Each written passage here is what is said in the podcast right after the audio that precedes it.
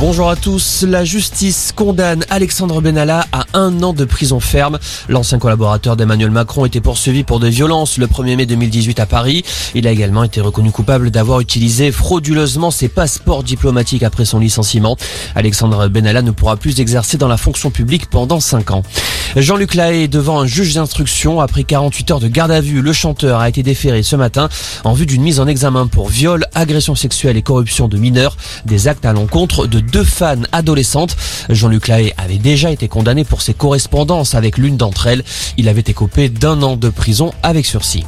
Les évêques de France reconnaissent la responsabilité institutionnelle de l'Église catholique dans les affaires de violences sexuelles. C'est ce qu'annonce Éric de Moulin-Beaufort, le président de la conférence des évêques. Cette responsabilité entraîne un devoir de justice et de réparation, dit-il. Selon un récent rapport sur l'Église, 330 000 mineurs ont été concernés par des agressions sexuelles depuis les années 50. Le gouvernement pourra bien recourir au pass sanitaire jusqu'au 31 juillet.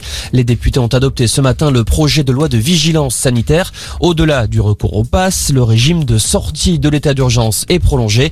Il donne le droit au Premier ministre d'interdire ou de restreindre les déplacements, les rassemblements et l'accès à certains lieux.